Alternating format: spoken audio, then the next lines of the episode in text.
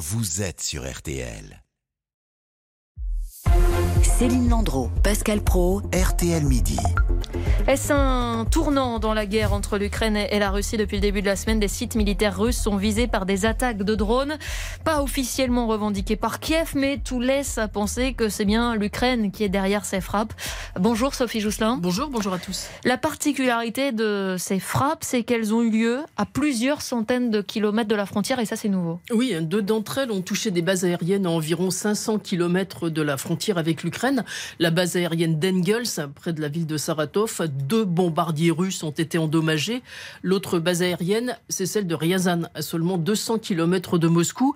Et c'est vrai que jusqu'à maintenant, les forces ukrainiennes ont déjà touché le territoire russe, mais seulement des zones proches de la frontière. Hein. On parle souvent de la ville de Bielgorod, qui est à une quarantaine de kilomètres du nord de l'Ukraine. Kiev ne disposait pas des armes nécessaires pour taper si loin, puisque le matériel fourni par l'Occident ne permet pas volontairement les frappes en profondeur.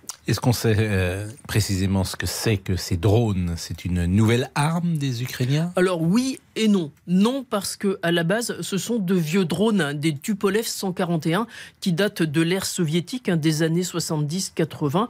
Oui, c'est nouveau parce que les Ukrainiens ont modernisé ces drones qui étaient simplement des drones de reconnaissance à l'origine. Ils les ont transformés en armes. Ils y ont ajouté un système GPS. Ils ont donc une nouvelle arme à leur disposition avec une portée de 1000 km. C'est largement suffisant pour toucher Moscou. Euh, Pascal euh, s'amusait euh, avant la coupure du mot tournant qu'on a évoqué, c'est vrai, plusieurs fois à propos de ce conflit. Mais est-ce que cette fois, on peut dire, en étant un peu plus affirmatif, disons que la guerre prend une autre dimension? Est-ce que les Ukrainiens vont maintenant attaquer partout sur le territoire russe? Alors, on, ne sait pas pour l'instant. Il ne faut pas parler trop vite. Euh, pour l'instant, les attaques sont très ciblées. Hein. Le but, c'est de détruire les bases aériennes où sont stationnés les bombardiers russes, un bombardier qui sert à attaquer l'Ukraine. Mais c'est vrai que la réussite de ces frappes peut encourager les Ukrainiens à aller plus loin, d'autant plus que la défense anti-aérienne russe a été totalement défaillante, incapable de repérer les drones qui pourtant visaient des bases aériennes russes stratégiques. Après, il y a quand même plusieurs inconnus. D'abord, combien les Ukrainiens ont-ils de ces drones et surtout comment va réagir Moscou Ces frappes ont, paraît-il, un petit peu énervé Vladimir Poutine.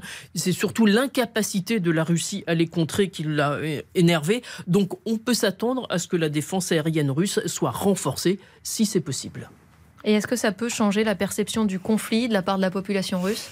Alors pour l'instant, même si ces frappes n'ont touché que des cibles militaires, elles peuvent euh, rendre le conflit encore plus proche de la population, à plus palpable. En plus, elles mettent en évidence les faiblesses de la Russie.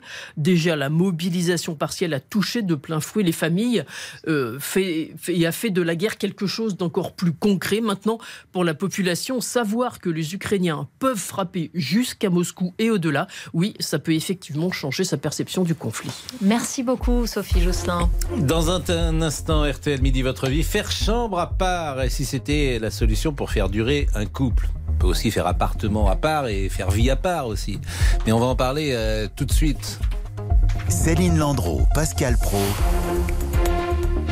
RTL